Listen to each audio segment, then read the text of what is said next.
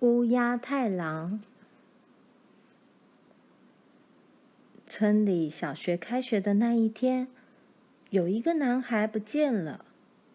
那个男孩躲在教室地板下面暗暗的一角。没有人认识这个男孩。男孩的个子很小，于是大家都叫他小不点。这个奇怪的男孩很怕老师。上课什么也学不来，在班上没有人和他做朋友。上课时，他被安排坐在教室的最角落；下课时，他被冷落在一旁。他总是跟在同班同学的屁股后面。渐渐的，小不点学会斜眼看东西，这样。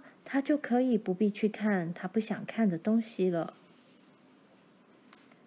小不点逐渐发现了各种消磨时间的方法，就算是盯着天花板看了好几个小时，也不会觉得无聊。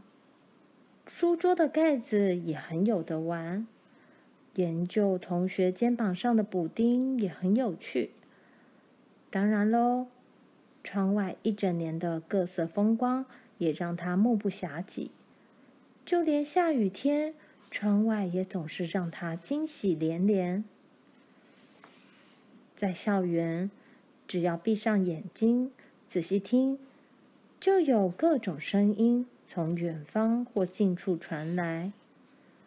另外，小不点还会抓一些大部分小朋友都很讨厌的蜈蚣。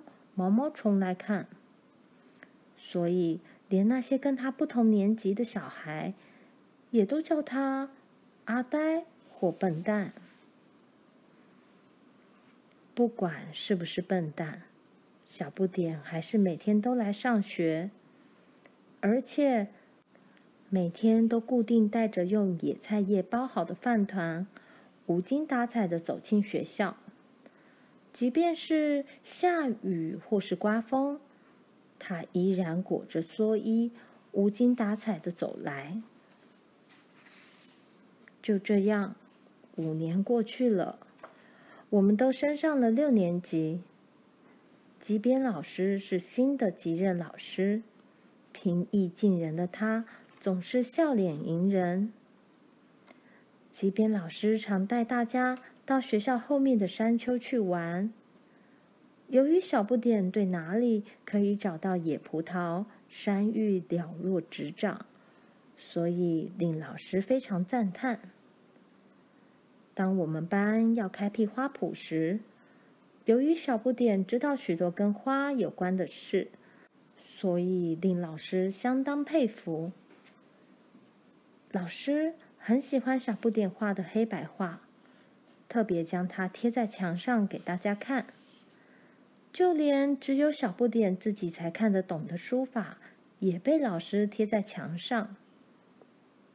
常常，老师会趁大家不在时和小不点聊天。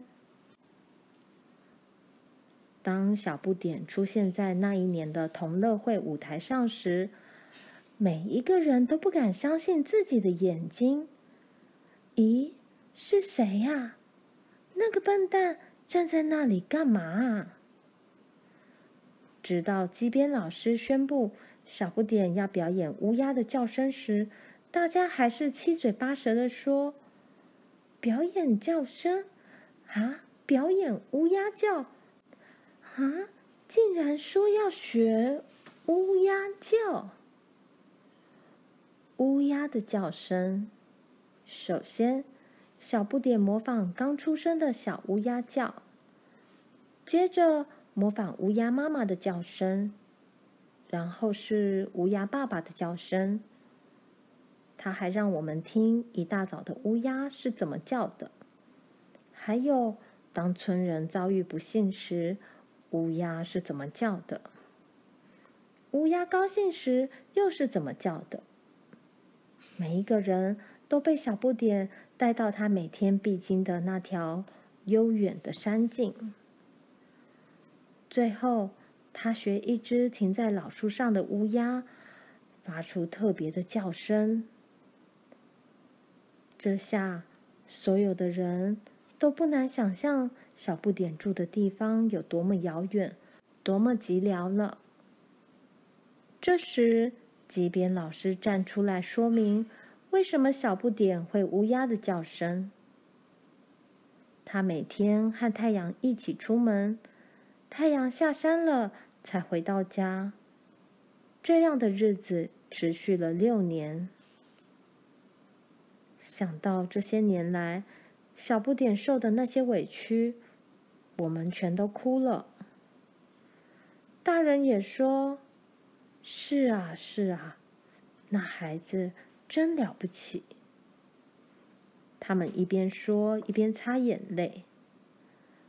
同乐会后不久，就是毕业的日子了。小不点是我们班唯一得到六年全勤奖的人。毕业以后，孩子们时常会因为帮忙家务来到镇上。